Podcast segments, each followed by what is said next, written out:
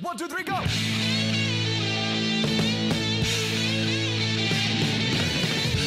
No one told you life was gonna be this way. Your job's a joke, you broke, your love life's DOA. It's like you're always stuck in second gear. When it hasn't been your day, your week, your month, or even your year. But I'll be there for you.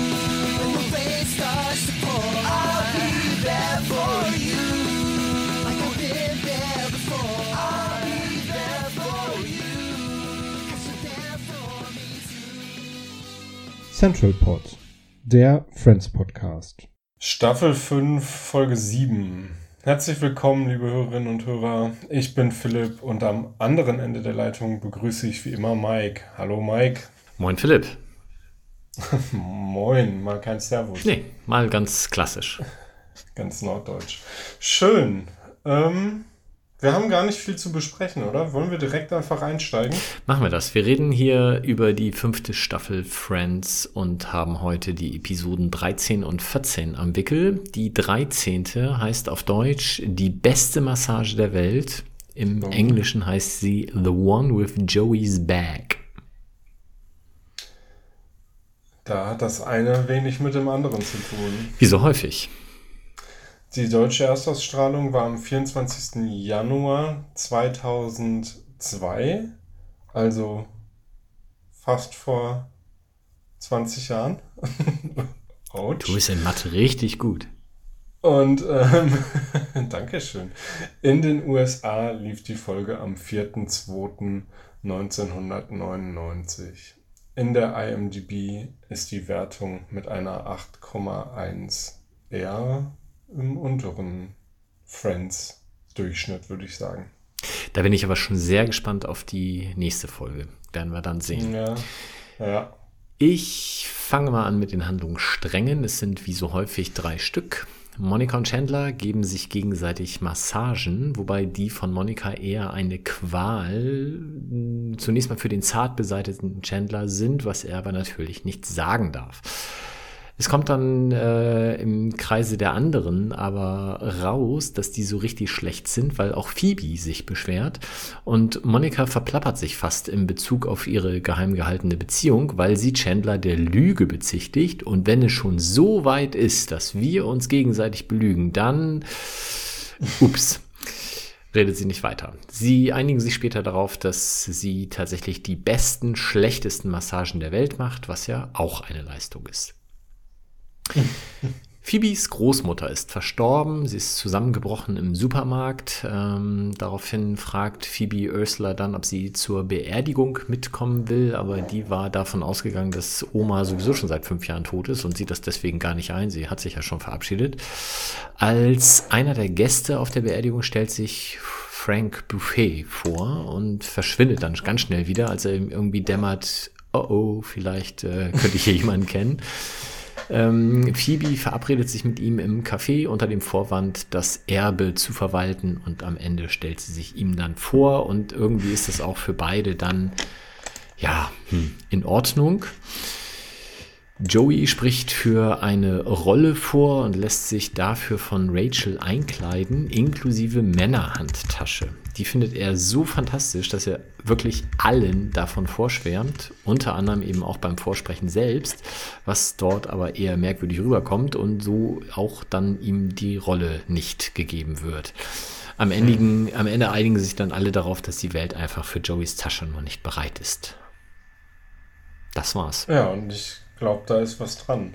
Ähm, ja, dann, also ich habe die Vermutung, dass ich einen Gast da weiß. Äh, Es waren aber mehrere, oder? Was hattest du gesagt? Ja, wobei der eine halt doch dann äh, der äh, etwas äh, präsentere in der Folge ist und selbst das ist schon wenig. Das ist dann nämlich Frank Buffet, also Phoebes Ich bin Papa. ganz gespannt, ganz gespannt, ob ich den Schauspieler von irgendwoher kennen müsste, weil er kommt mir schon bekannt vor. Ja, also er heißt erstmal Bob Balaban, ist 1945 in Chicago geboren und die Schauspielerei wurde ihm in die Wiege gelegt, denn schon sein Vater gründete in Chicago ein Theaterensemble.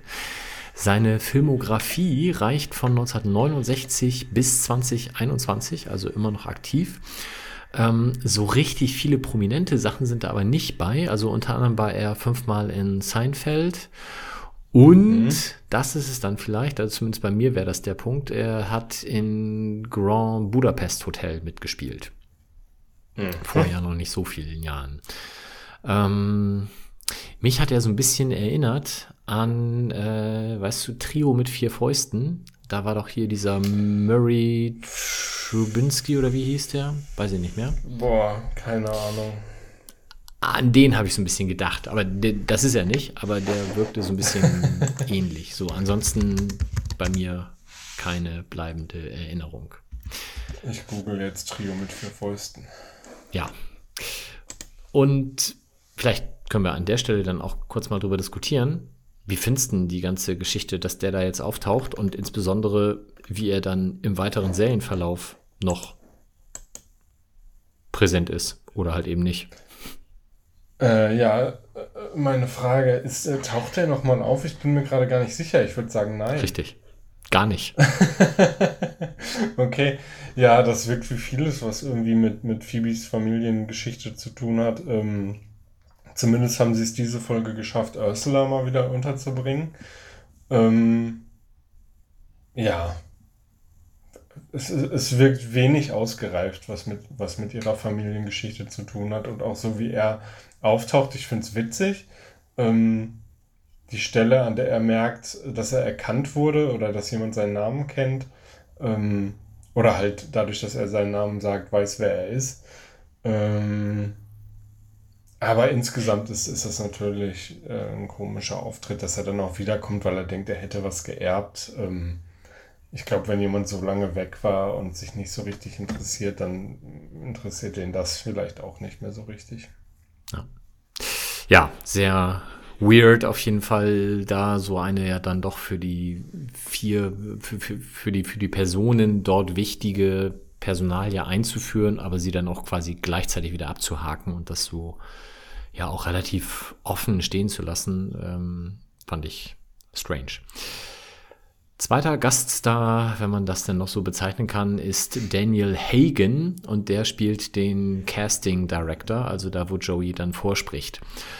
Ist aber auch wirklich sehr übersichtlich. Ähm, ansonsten ist er auch in Seinfeld und in äh, Buffy noch zu sehen gewesen. Bekannter allerdings tatsächlich als Synchronsprecher. Und zwar insbesondere für Computerspiele. Also der ja. oder die äh, PlayStation-Interessierten ähm, unter unseren ZuhörerInnen werden ihn dann vielleicht schon mal gehört haben, wenn sie die Spiele denn auf Englisch spielen.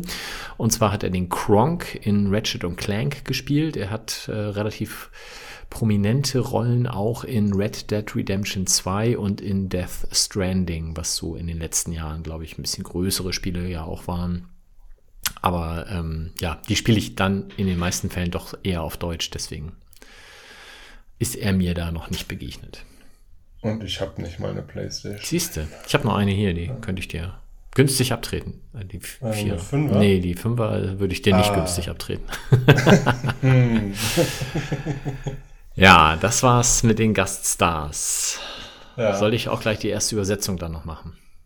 Mm, ja, ich habe hab jetzt gerade, während du das erzählt hast, habe ich dir natürlich zugehört, aber ich habe auch nochmal über diese Phoebe-Vater-Sache nachgedacht und ähm, ich glaube, was an den Stellen immer so ein bisschen unbefriedigend ist, ist, dass sie eigentlich ja dieses Soap-Opera-mäßige in einer Sitcom mehr oder weniger groß gemacht haben, ähm, da aber inkonsequent sind, wenn es um Phoebes Geschichte geht. Ne? Bei, bei den anderen passiert da irgendwie mehr, was im Familien-Background ist und das, das ist irgendwie konsequenter durcherzählt.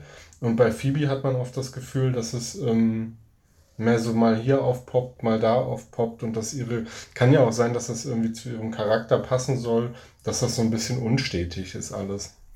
Und dabei ist fast, also ich meine, das sind alles faszinierende Geschichten, insbesondere Chandlers Vater natürlich, aber eigentlich mhm. so von der ganzen Familienkonstellation ist Phoebe ja noch mit am interessantesten. Ja. Nun gut. Ja.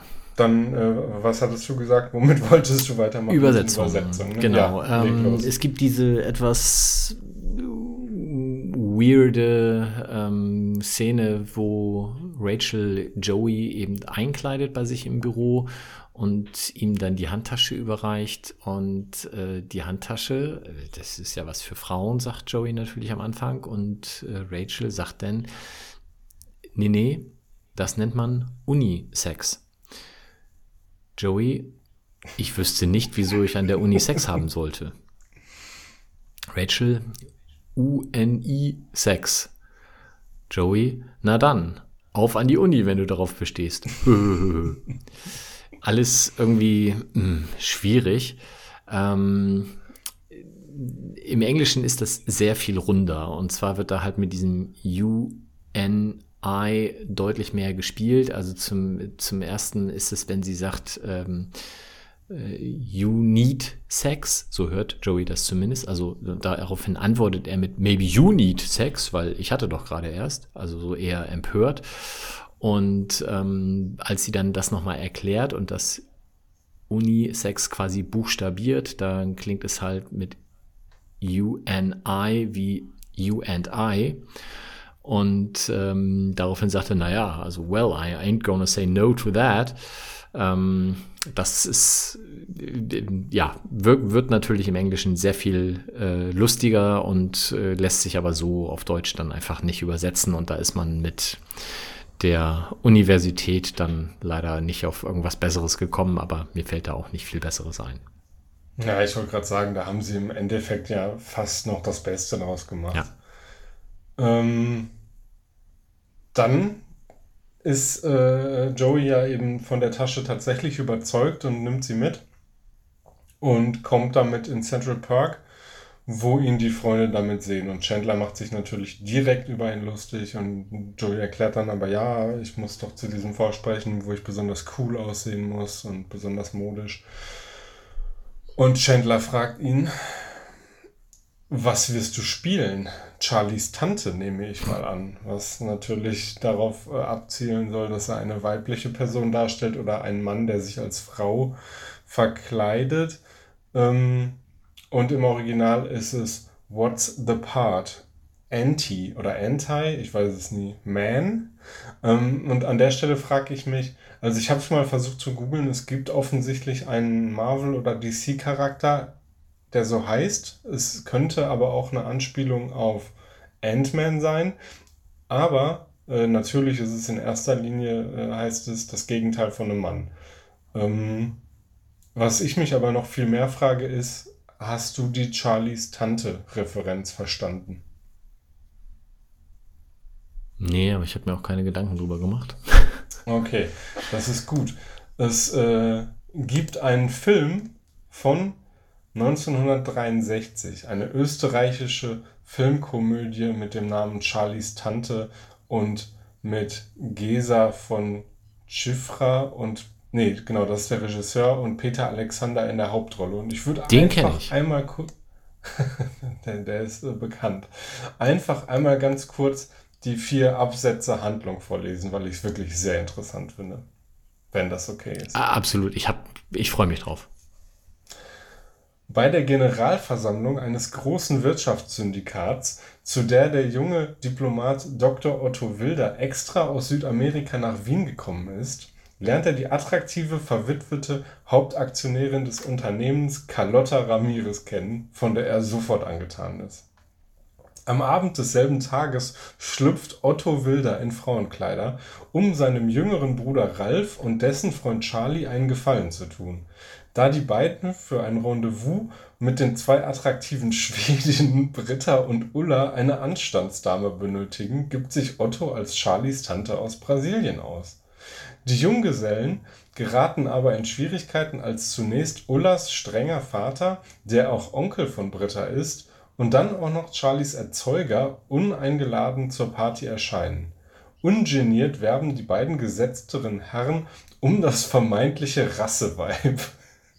Schließlich kommt auch noch Charlies richtige Tante vorbei, Carlotta Ramirez, welche bemerkt, dass die falsche Tante ihre Kleider, äh, ihr Kleid trägt und diese in Verlegenheit bringt. Doch erst als die Party vorbei ist, offenbart Dr. Wilder vor den entsetzten Herren seine wahre Identität. Die Gunst Carlottas hat er ohnehin gewonnen. Ganz fantastisch. Also ich kann mich erinnern, dass ich den bestimmt zwei, drei, vier Mal in meiner Jugend gesehen habe und äh, ah. ganz sicher auch äh, Peter Alexander seitdem immer ganz toll fand. Mm, ich äh, habe aber meine Zweifel, dass dieser Film es tatsächlich zu einer gewissen Prominenz in den USA geschafft hat. Mhm. Ja, das ist ja auch aus der deutschen Übersetzung. Ja, ja, ja. Okay. Ähm, genau, im Original hieß es Anti, Anti-Man. So, ich mache dann noch einen, sehe ich das richtig? Absolut. Joey geht mit der Tasche, die Tasche ist hier echt der, der, der, der große Promi in der Folge.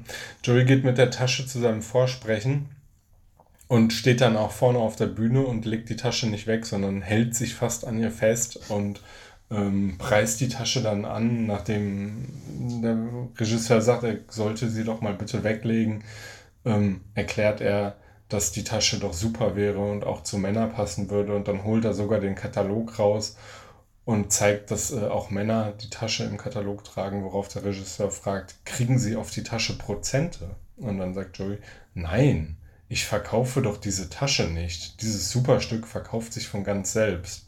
Was ähm, sehr holprig ist, nicht nur in diesem Satz, nein, ich verkaufe doch diese Tasche nicht, sondern auch auf die Frage, ob er Prozente kriegt, äh, ist das eine komische Antwort. Im Original ist es ein bisschen anders. Äh, da fragt der Regisseur nämlich, ob er die Taschen verkauft. Und dann sagt Joey, no, no, no, no. These babies sell themselves. Das ist jetzt so ein großer Unterschied? Naja, äh, im Deutschen fragt er halt nicht, ob er sie verkauft, sondern ob er Rabatt auf die Tasche bekommt. Und dann wirkt es irgendwie ein bisschen anders, finde ich. Ah, okay. Also ja, hm. also Prozente ja, das ist das falsche Wort dann, ne? Es müsste dann äh, Provision ja. quasi sein. Ja. Ah, okay. Zum Jetzt habe ich es. Danke. Ja. Sehr gerne. Sehr schön. Was hat dir denn gefallen? Ähm, ja, wir, wir hatten es jetzt gerade schon äh, mit Phoebe die ganze Zeit. Ähm, die, diese Szene, in der sie bei Ursula vor der Tür steht, finde ich gut ähm, wo Ursula quasi durch die Tür fragt, ähm, wer da klopft und Phoebe sagt, hier ist Phoebe und sie sagt, uh, äh, oder oh, klasse, ach du, und macht die Tür auf und ist ganz enttäuscht und sagt, ach du bist es. Ähm, ja, ich, die, die beiden zusammen finde ich irgendwie mal ganz witzig. Ja. Was hast du denn? Ähm, ich habe die Situation, wo ähm, ist auch zu lange her, dass ich die Folge gesehen habe, offensichtlich. Mit wem redet sie denn da gerade? Äh, Phoebe stellt fest. Ach ja, genau, mit ihrem, mit ihrem Vater. So ist es natürlich. Äh, es geht darum, dass ähm, er offensichtlich nicht mitbekommen hat, dass Lily gestorben ist, weil das war die mhm. Person, die er, also Phoebes Mutter, äh, das war die Person, die er eigentlich hoffte, auf der Beerdigung zu treffen. Und mhm. bei diesem Treffen im Perk ähm, äh, offenbart sie ihm dann, nee, Lilly ist tot. Er sagt, oh mein Gott, sind Sie sicher? Und Phoebe antwortet auf die ihr eigene, sehr souveräne Weise, wenn nicht, war es ein schwerer Fehler, sie einzuäschern. ja, dann ist sie auf jeden Fall jetzt tot. Ähm, vorher ist noch die Stelle, wo er sich quasi äh, versehentlich offenbart. Ähm, und er steht quasi vor Phoebe und sie fragt ihn, beziehungsweise er guckt so in dem Raum rum, weil er halt wahrscheinlich nach Lily Ausschau halten will und sie fragt ihn, wer er ist und er sagt Frank Buffet und sie guckt ihn komplett entsetzt an und er merkt das und sagt, äh, Joe Hill sei sein richtiger Name. Ähm, und sie sagt dann nochmal, was, Frank Buffet? Und er sagt, Sch, Joe Hill und ist völlig entsetzt, dass er sich jetzt verraten hat und haut dann auch direkt ab. Ähm, Währenddessen steht dann, das hatten wir glaube ich noch gar nicht erzählt, äh, dass es offensichtlich auf der Beerdigung eine 3D-Show gibt zu Ehren der Großmutter und alle bekommen diese 3D-Brillen, die es früher auch im Kino gab und die bei der Fernsehzeitung beilagen und so. Und ähm, Joey hat die 3D-Brille schon auf, steht dahinter und geht mit seiner Hand so auf sein Gesicht so und sagt, ähm, ey Leute, seht euch das an, als wenn es auf mich zukommen würde. ja, das, ähm, ja, das müsste man heute Leuten, glaube ich, auch nochmal neu erklären, die das damals nicht so mitbekommen haben, weil inzwischen Ja. sehen 3D-Brillen ein bisschen anders aus. Ja. Hast du noch was zu der Folge? Nichts Lustiges zumindest.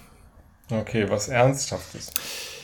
Also, ich habe mir auf jeden Fall aufgeschrieben, dass wir Phoebes Vater nie wieder sehen, aber das haben wir ja gerade schon besprochen. Ansonsten ähm, habe ich mir angelesen, dass die, das Vorstellungsgespräch von Joey, ich habe zuerst so gedacht, das ist wieder dieses Theater, wo er sonst auch mal auftritt, aber nein, das war wohl äh, der Bereich, wo bei Friends sonst die Zuschauer sitzen. Ah, Sah für mich komplett anders aus als äh, das, was wir in dieser Reunion-Folge sehen konnten. Ähm, aber die Seite ist verlässlich. Ich traue dem einfach mal. ja, würde ich auch sagen. Ähm, haben, ist ja vielleicht auch mal irgendwie ein bisschen umgebaut worden oder sieht mal Ja. so mal so aus. Ähm, ja, gut. Dann wären wir durch mit der Folge, oder? So sei es.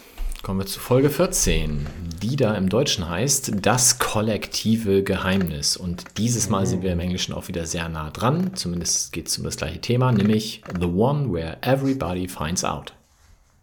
In Deutschland lief die Folge am 25.01.2022, äh 2002, oh Gott, jetzt bin ich schon völlig durcheinander.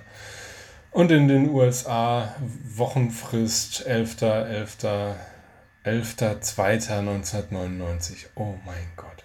Und jetzt kommt, du hast gerade, glaube ich, schon drauf äh, angesprochen, in der IMDb hat die Folge eine Wertung von 9,7 und ist damit neben der allerletzten Friends-Folge die mit der besten IMDb-Wertung überhaupt. Ja, Na, dann sprechen wir vielleicht gleich noch genau. drüber, oder? Lass uns mal gucken, ob das so korrekt ist. Alles klar. Ich habe für mich jetzt nur zwei Handlungsstränge äh, herausgefiltert. Ich bin nicht sicher, ob das stimmt, aber ich erzähle einfach mal.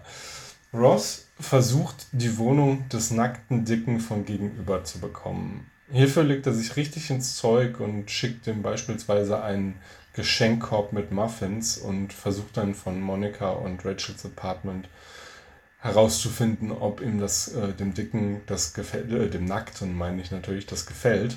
Hm. Leider stellt er fest, dass er das schlechteste Geschenk äh, geschenkt hat, denn der Mann hat sehr viel äh, größere Muffinkörbe noch bekommen und auch noch andere coole Sachen, wenn ich mich richtig erinnere. Man merkt, der Wettbewerb um gute Wohnungen in Manhattan ist hart. Dann schafft Ross es aber schlussendlich doch noch eine Verbindung zu ihm aufzubauen, ähm, indem er sein Hobby teilt und ein wenig nackt mit ihm abhängt. Mhm.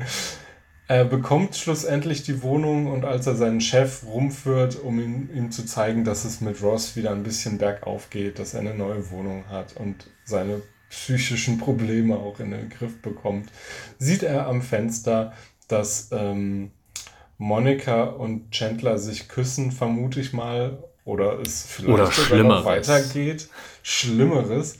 Ähm, und er rastet völlig aus. Woraufhin der Chef natürlich merkt, so ganz normal ist Ross noch immer nicht. Ähm, Phoebe findet noch eine Weile vorher raus, dass zwischen Chandler und Monika was läuft.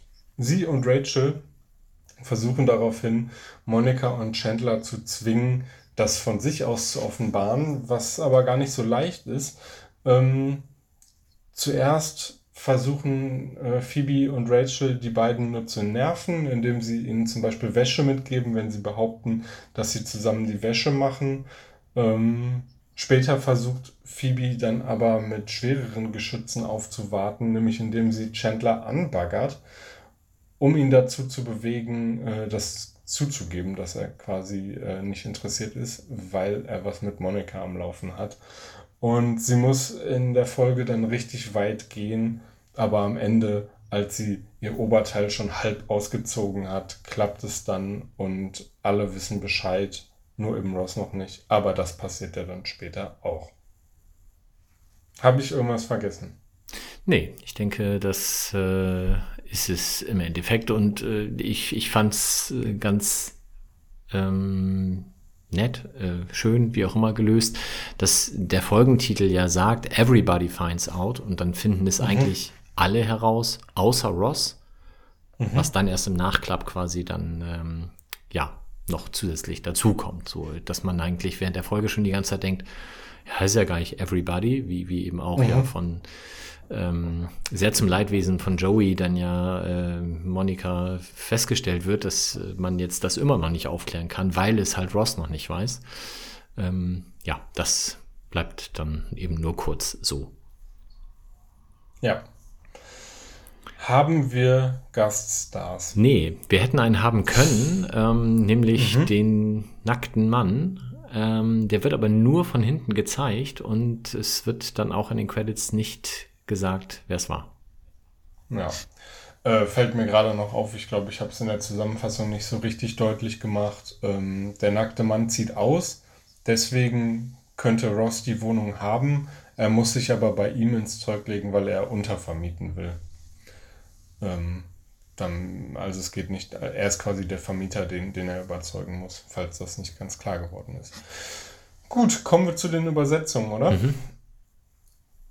Phoebe versucht sich ja an Chandler ranzuwerfen und fängt, zündet ihre erste Stufe im, im Perk, indem sie auf ihn zukommt, als er gerade an der Theke steht und fasst ihm an den Bizeps und lobt seine muskulösen Arme. Und Chandler sagt, ähm, naja, ich versuche von Zeit zu Zeit ein wenig zu trainieren.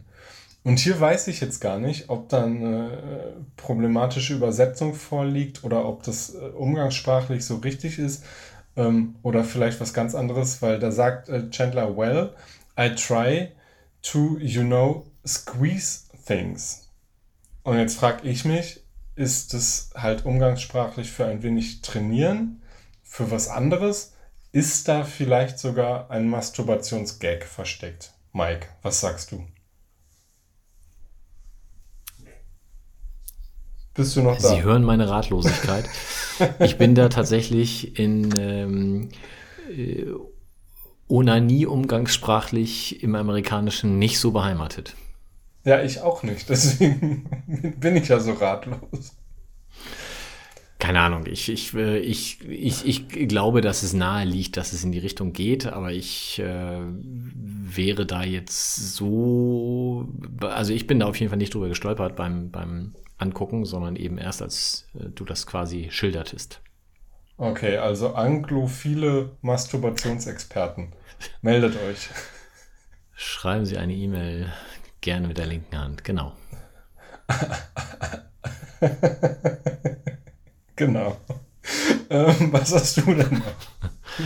Es sei denn, Sie sind Linkshänder. Nein, lassen wir das. An äh, ähm, Masturbationstipps at centralpod.de. Ich bin ähm, bei, den, bei der Situation, dass Ross jetzt halt erklärt, dass er da Muffins geschickt hat und äh, leider feststellt, dass das vielleicht nicht ausreichend ist. Ähm, da erklärt er nämlich, dass er einmal einen Mini-Muffins-Korb auch im Museum hatte und sagt, das war der beste Tag. So ein bisschen heulend fast, wie, wie er mhm. sich dran zurückerinnert. Und Chandler antwortet im Deutschen mit, ah, da könnte man ja fast melancholisch werden. Was nicht so richtig passt. Also natürlich greift er diese Traurigkeit auf, aber sich darüber lustig zu machen äh, und, und selber melancholisch, sprich traurig zu werden, nur weil Ross einen schönen Tag im. Nee, also ich, ich gehe über die Brücke nicht, ich habe das nicht so ganz verstanden. Im Englischen sehr viel schöner gelöst. Da sagt er nämlich, Your work makes me sad. Und das ist äh, passend. Ja, das ist auf jeden Fall auch richtig witzig.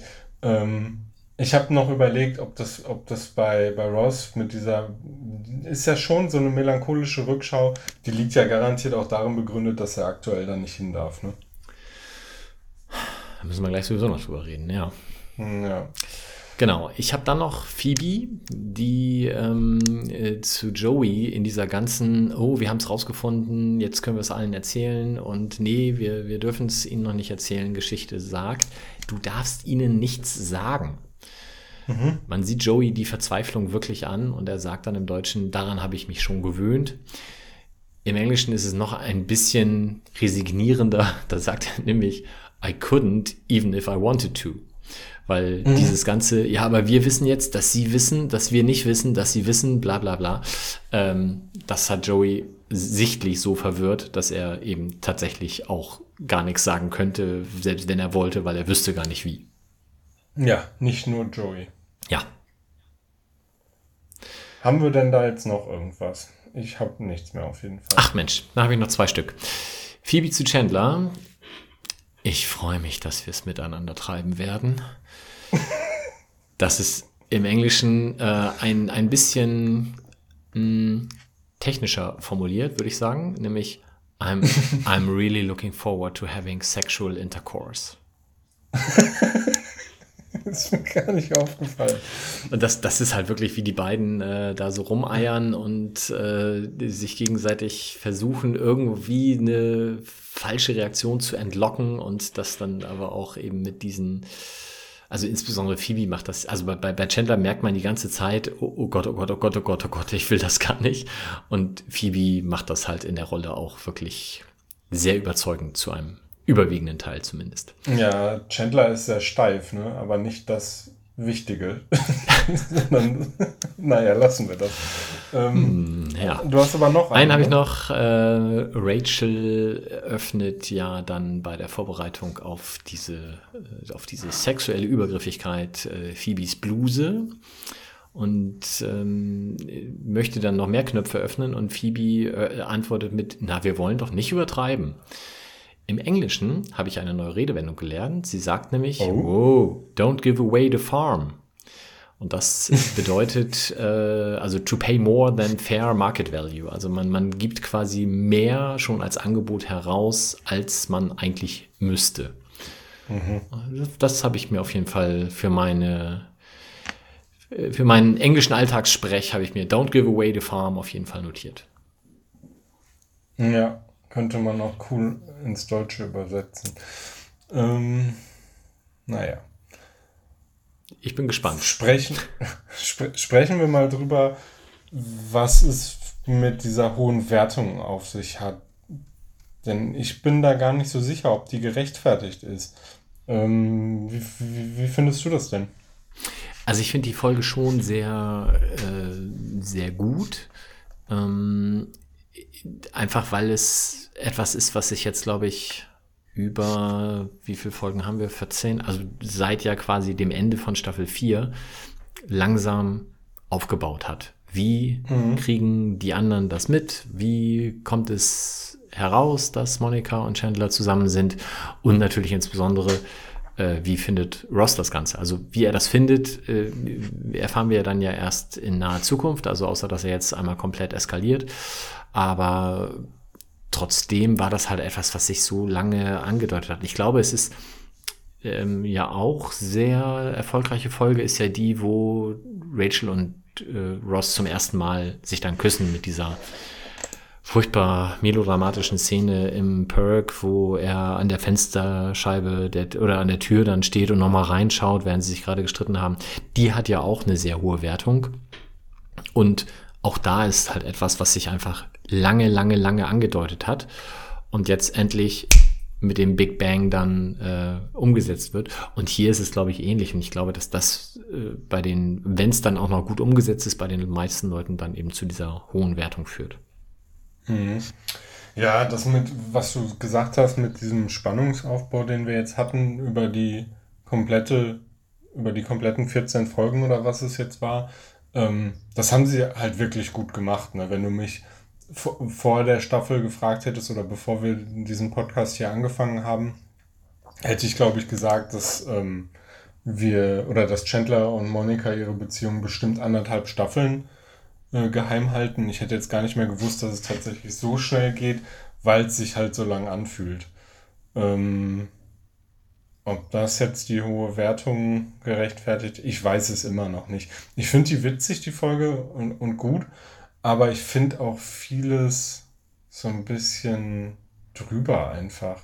Ähm, die, diese ganze Szene zwischen Chandler und Phoebe, das wirkt zumindest von Chandler für mich wirklich, wie ich es gerade gesagt habe, so steif und komisch. Das ist, ja, weiß ich nicht. Ich finde es dadurch dann schon fast nicht mehr so richtig lustig, weil es so übertrieben wirkt einfach.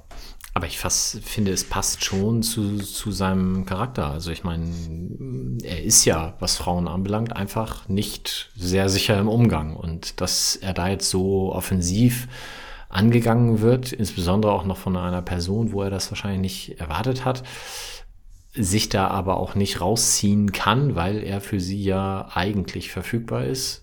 Ja, ist, ähm, für sie verfügbar ist. Er ist ja auf dem Markt. ähm, Frischfleisch. Ja, ich, ja, ja, du hast recht. Ähm, ich weiß nicht, ob es nicht zu Chandler einfach besser gepasst hätte, schneller einzuknicken. Okay, ja, das muss sein. Aber er ist in Monikas Team und Monikas Team gewinnt immer. Ja, da wird er natürlich vom Trainer, von der Trainerin stark unter Druck gesetzt, das stimmt. Ja, was hat dir denn besonders gut gefallen trotzdem? Ähm, ich weiß gar nicht, ich weiß gar nicht, ich weiß gar nicht, ob ich irgendwas. Ich habe mir bei an der Stelle tatsächlich nichts aufgeschrieben und ich weiß gar nicht, ob ich ähm, da jetzt irgendwas rausstellen könnte oder würde. Ähm, wenn, dann ist es vermutlich wirklich nur, nur die Kleinigkeit, äh, wie Chandler sich darüber lustig macht. Ähm, da, halt dieser One-Liner, Your work makes me sad. Ähm, ansonsten steht die Folge schon mehr so als, als Gesamte irgendwie, weil ich nicht finde, dass da irgendein Gag oder so besonders raussticht. Ja, ich habe einfach mir nur eine Sache aufgeschrieben und zwar, weil man sie einfach auch häufig auf Social Media als GIF oder ähnliches dann wieder sieht. Das ist die Szene, wie äh, Phoebe und Rachel versuchen, Ross davon abzulenken, ähm, zu sehen, was da drüben mhm. in der anderen Wohnung gerade passiert. Äh, dann ja selber erstmal so ein bisschen auf und ab springen und eskalieren und Ross dann auch so völlig übertrieben, äh, auch mit ausgestreckten Beinen hochspringt und das sieht schon sehr, sehr lustig aus. Und auch die Szene, wie, wie, wie quasi ein paar Sekunden davor Phoebe es herausfindet, indem sie sich an die Scheibe stellt, rüberwinkt und Hallo, hallo, hallo und dann wirklich äh, das Ganze in ein unfassbares Grauen, zumindest sieht es optisch so aus, bei ihr umschlägt. Oh Gott, oh Gott, oh Gott, was tun die? Ähm, das ist sehr schön gelöst und ähm, ja, hat mir sehr gut gefallen. Ja, das Witzige bei Ross ist ja, dass er wirklich überhaupt nicht checkt, was los ist, aber er will trotzdem Teil davon sein. Ja. ja, stimmt, das ist schon ganz gut. Ähm, haben wir was darüber hinaus? Ich könnte noch was übers Magna-Doodle sagen. Mach das doch mal. Ich glaube, in der letzten Folge haben wir es gar nicht gesehen. In dieser ist aus irgendeinem mir nicht ganz klaren Grund da eine skifahrende Figur in einer Schneelandschaft. Ja, ich habe auch Drauf. keine Ahnung. Hm. Na gut. Ja, ähm, ansonsten müssen wir uns verabschieden vom hässlichen nackten Mann. Der wird also nie wieder in Erscheinung treten. Da Spoiler, Ross die Wohnung jetzt bekommt. Die Folge ist nicht nur sehr gut bewertet, sondern sie hat auch zwei Emmys bekommen, nämlich einmal für Outstanding Writing for Comedy Series und Outstanding mhm. Directing for Comedy Series. Mhm. Und dann der Punkt, den ich eben schon sagte, dass wir vielleicht nochmal drüber sprechen. Ross verliert seinen Job wenn, ähm, ja, wenn wir schon sagen, äh, Outstanding Directing und Writing, dann sage ich mal eben kurz, Regisseur war Michael Lembeck und die AutorInnen waren David Crane, Martha Kaufmann und Alexa Junge, wie auch immer man das im Englischen ausspricht. So, äh, ja, Ross verliert seinen Job. Das wird an der Stelle ja noch gar nicht so richtig klar, oder? Genau, und ich glaube, das wird auch in den nächsten Folgen gar nicht so richtig klar. Das wird irgendwann erst in äh, ziemlich weit entfernter Zeit dann tatsächlich offiziell äh, verkündet.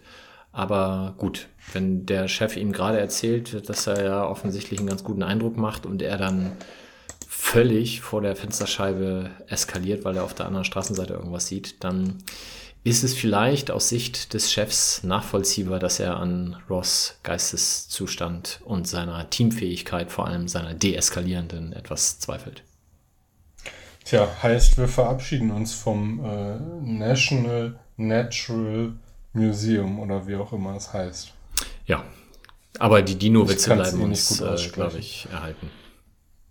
Ja, Ross, Ross bleibt seinem Bereich ja treu, nur halt an einer anderen Stelle, aber dazu dann, wenn, wenn es soweit ist. Genau. Damit kommen wir zu den beiden nächsten Episoden. Soll ich mal sagen, wie die heißen? Ja, ich würde darum bitten. Folge 15, Mädchenprügel. Oho. The one with the girl who hits Joey. Ah, ja. Episode 16, verdeckte Ermittlung. The one with the cop. Hm. Okay. Phoebe Ich glaub, hat da haben wir- irgendwas wieder. Mi Michael Rappaport als Gaststar. Aber dazu erzählst du uns dann, wenn es soweit ist. Das werden wir sehen. Genau, das war's. Alles klar. Dann würde ich sagen, bis in zwei Wochen. Bis dann. Und tschüss. Das war der Central Pod. Folgt uns auf Twitter unter central-pod. Auf Facebook findet ihr uns unter dem Namen Central Pod. Auf Spotify und Apple Podcasts sind wir auch vertreten. Hier freuen wir uns über positive Bewertungen und Rezensionen. Sonstige Anliegen und Fanpost könnt ihr uns am besten per Mail zuschicken. Entweder an Mike mit AI oder Philipp, ein L in der Mitte und ein P am Ende, at centralpod.de. Alle Adressen findet ihr auch nochmal auf unserer Website www.centralpod.de. Der In- und Outro-Song hört auf den Namen Punk Friends und ist auf dem YouTube-Kanal Vlog Brothers unter einer Creative Commons Lizenz erschienen.